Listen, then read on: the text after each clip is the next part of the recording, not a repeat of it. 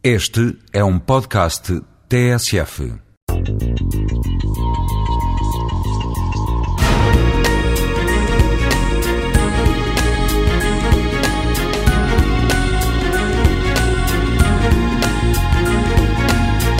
Qual é a diferença entre os alimentos diet ou dietéticos e os alimentos light?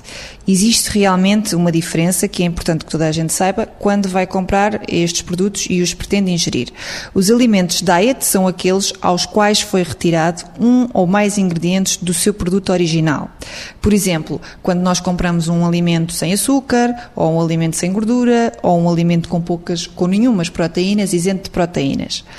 Um alimento light não é bem a mesma coisa, tem uma redução de um dos seus ingredientes, ou seja, não quer dizer que não tenha completamente. Nós, quando compramos um sumo light, não quer dizer que não tenha completamente açúcar.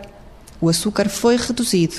O diet não. O diet não terá, supostamente, açúcar ou outro constituinte qualquer. Uh, por exemplo, as batatas fritas light têm um menor teor de gordura, mas isso não significa que não tenham gordura, não é? É muito frequente.